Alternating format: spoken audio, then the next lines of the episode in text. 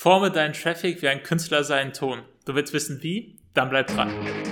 Gezieltes Online-Marketing mit Google Ads. Aus der Praxis für die Praxis. Klingt gut? Dann herzlich willkommen beim Google Ads Podcast mit Dennis Berse. Servus, Grüezi und hallo, herzlich willkommen zum Google Ads Podcast. Mein Name ist Dennis Berse, Gründer von AdRock Marketing, einer Performance Online Marketing Agentur. Und heute beschäftigen wir uns mit einem eher fortgeschrittenen Thema, nämlich der Art und Weise, wie du den Traffic genau so formen kannst, genau so erstellen kannst und so aus, ähm, ausarbeiten kannst, wie du es möchtest und wie du es musst, um den bestmöglichen Erfolg für dein Unternehmen entsprechend ermöglichen zu können. Der, der Fachterminus hier ist Keyword Sculpting, ja, Sculpting von der Bildhauerei, weil wir wie ein Künstler, wie ein Bildhauer den Traffic genau in die Form bringen, genau in die Bahn lenken, die wir haben möchten und die wir für richtig halten. Ja, deswegen lade ich dich ein, ähm, dich mit mir in diese, in diese neue Form des Keyword Managements, des, des Google Ads Managements zu begeben und den, den, den, die, die Keywords, die, die Suchanfragen wie Ton in deine Hände zu nehmen und entsprechend zu formen. Für das Traffic Sculpting, ja, viele, viele unterteilen das und sagen nur Keyword Sculpting, aber in Wirklichkeit kommt da noch einiges mit dazu. Gibt es unterschiedliche Maßnahmen, unterschiedliche Areale, die wir anfassen können, auch basierend darauf, was für eine Geburtsstrategie du verwendest. Ja, also je automatisierter deine Geburtsstrategie ist, desto weniger Möglichkeiten hast du tatsächlich, um Keyword Sculpting entsprechend betreiben zu können. Ähm, Dafür gibt es aber die, die, die wichtigste Möglichkeit, die bleibt dir ungenommen, die kannst du immer noch machen, aber viele andere Möglichkeiten, die kannst du dann nicht mehr so einfach durchführen oder im, im Endeffekt fast gar nicht mehr durchführen.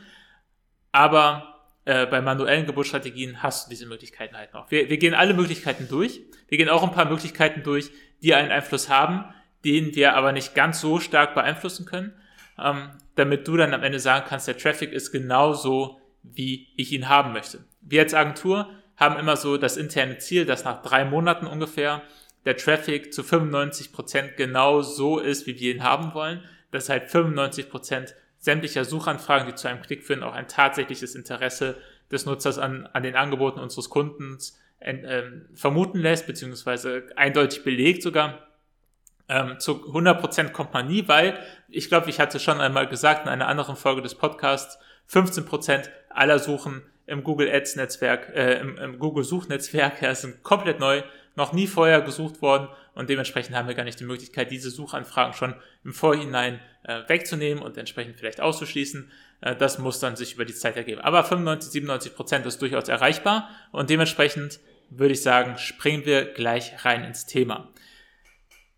Wenn es darum geht, den Traffic so zu formen, wie wir ihn haben wollen, haben wir unterschiedliche Tools zur Verfügung. Das wichtigste Tool, das wir da zur Verfügung haben, sind auszuschließende Keywords. Mit auszuschließenden Keywords können wir sagen, dass bestimmte Suchanfragen, die nicht so relevant sind für uns, dass die komplett aus unseren Suchanfragen verschwinden, dass wir die nie mehr sehen, dass sie nie mehr zu einer Werbeausspielung führen. Wir haben da schon mal eine eigene Folge zu gemacht, wie du das entsprechend für dein Unternehmen einsetzen kannst.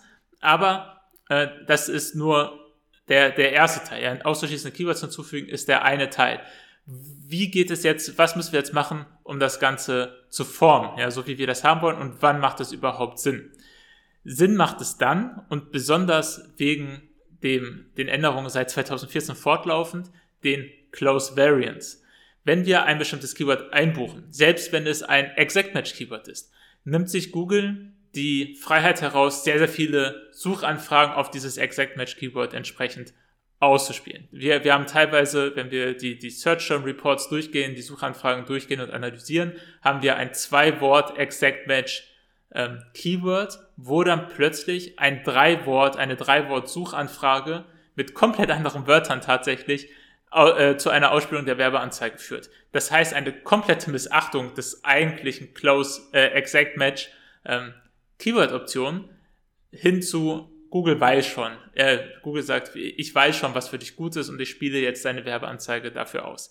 Das heißt, dadurch, dass wir diese Close Variants haben, haben wir nicht mehr die Möglichkeit, unsere Anzeigengruppen so auszustaffieren, dass der richtige Nutzer genau die Anzeige sieht, die wir ihn sehen haben äh, möchten, lassen möchten. Ja, dementsprechend müssen wir das jetzt anders machen und auszuschließende Keywords, hatten wir auch schon mal gesagt, nehmen viel, viel mehr Gewichtung ein. Wann ist das jetzt besonders wichtig? Besonders wichtig ist es, wenn du zum Beispiel im E-Commerce unterschiedliche Angebote hast, wo du sagst, ich muss da die Nutzer schon in die richtige Kategorie reinbringen, dann ist meine Conversion Rate viel, viel stärker, als wenn er dann gegebenenfalls in eine falsche Kategorie reinkommt oder eine falsche Filterung, ähm, so, so dass er sich noch selber weiter orientieren muss. Ja, das heißt, meine Produkte sind ähnlich, meine Dienstleistungen sind ähnlich, aber doch so unterschiedlich, dass ich den Nutzer in unterschiedliche Bereiche entsprechend hereinleiten möchte. Und jetzt kommen wir auf ein altbewährtes Beispiel zurück.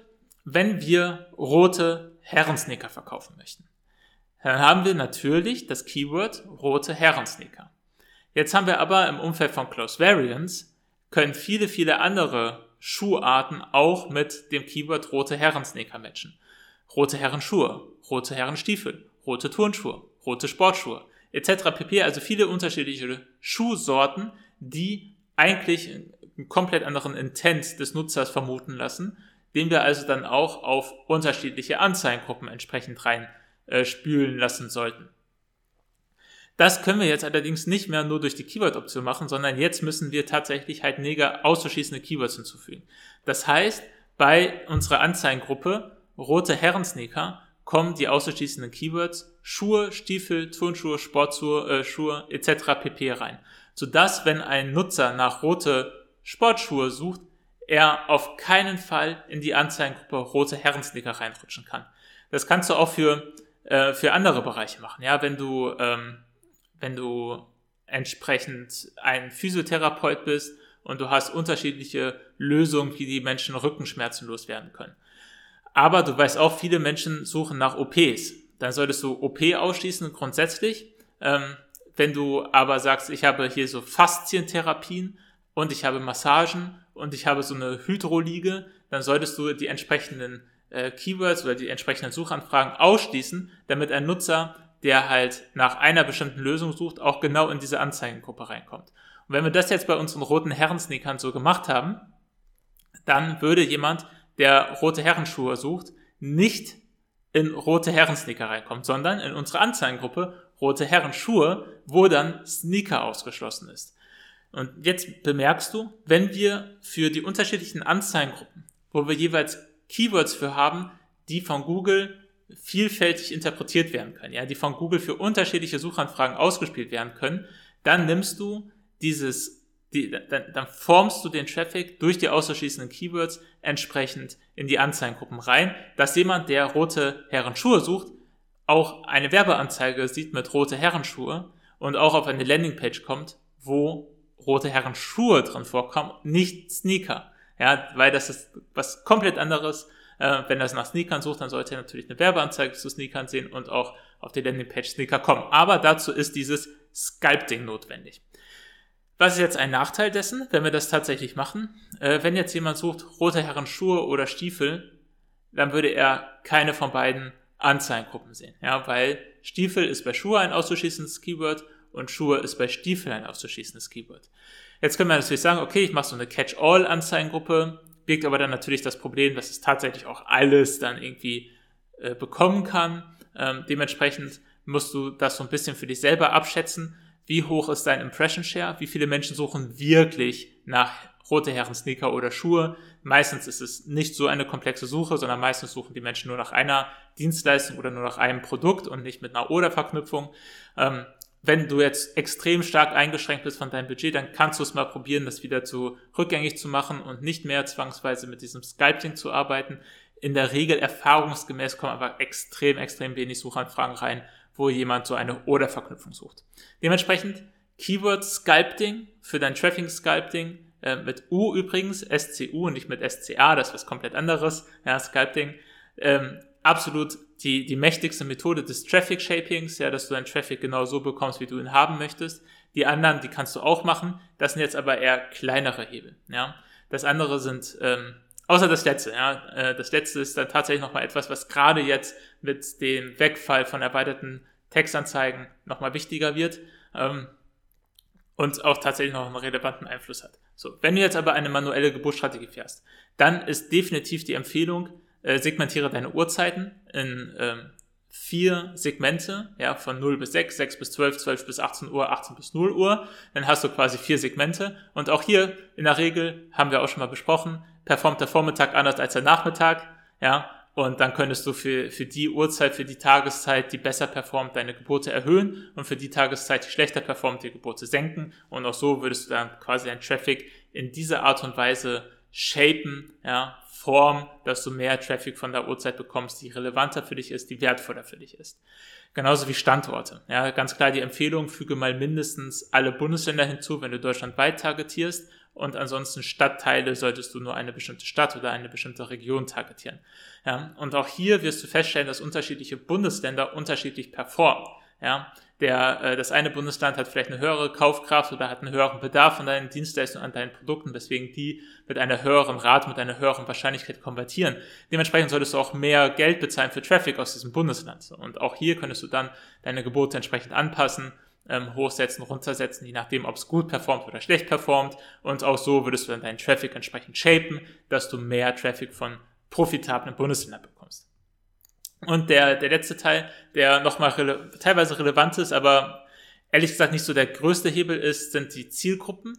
Ja, wenn du ähm, die, die Empfehlung definitiv füge alle Zielgruppen mindestens der ersten Ebene auf, im Beobachtungsmodus hinzu, nicht im Ausrichtungsmodus, sondern im Beobachtungsmodus, sodass du siehst, wie interagieren die unterschiedlichen Zielgruppen mit meinen Werbeanzeigen, sodass du dann bei einer bestimmten Werbeanzeige, bei einer bestimmten Zielgruppe, die besonders gut mit deinen Werbeanzeigen interagiert, dass du da dann das, äh, die Gebote hochsetzen kannst, damit du mehr Traffic von dieser Zielgruppe bekommst. So, das jetzt alles, so die ganz, ganz offensichtlichen Arten und Weisen, wie du deinen Traffic so formen kannst, dass er besser für deinen Unternehmenserfolg entsprechend eingesetzt werden kann, beziehungsweise besser auf dein, für deinen Unternehmenserfolg dienlich ist. Darüber hinaus gibt es jetzt allerdings noch eine extrem unterschätzte Form des Traffic Sculptings, die vor allem oder gerade jetzt nach dem Wegfall der erweiterten Textanzeigen entsprechend an Relevanz gewinnt und tatsächlich auch eher dann jetzt für Lead-Gen irgendwie interessant ist. Klar, im E-Commerce ähm, Suchkampagnen sind auch extrem profitabel, können extrem gut funktionieren. Äh, dementsprechend da definitiv nicht unterschätzen und auch im Hinterkopf behalten. Ähm, aber für Shopping-Kampagnen hat es halt keinen Einfluss. Und das, was, wovon wir sprechen, du, du, wenn, wenn du dich auskennst, weißt du es eh schon, das sind die responsiven Suchanzeigen. Mit den, bei den responsiven Suchanzeigen hat das, was wir in die Suchanzeige reinschreiben, hat einen Einfluss darauf, für welche Suchanfragen die Werbeanzeige ausgespielt werden kann. Ja? Dementsprechend, wenn du deine, deine Anzeigengruppen planst und deine Werbeanzeigen entsprechend planst, dann achte darauf, dass du dein Wording in den Werbeanzeigen sehr, sehr genau auf das ausrichtest, für was die Werbeanzeige ausgespielt werden soll. Wir hatten jetzt erst letztens einen Kunden, wo wir die Werbeanzeigen hatten wir relativ sachlich geschrieben, ja, also es war relativ sehr faktenorientiert, sehr Zahlen, Daten, Faktenorientiert und wir haben bei diesen Kunden jetzt noch mehr emotionalere Aspekte mit hineingebracht in die Werbeanzeigen, um zu schauen, ob wir dadurch jetzt doch mal einen Uplift in der CTR bekommen. Einige Daten haben darauf hingewiesen, dass das gut funktionieren könnte.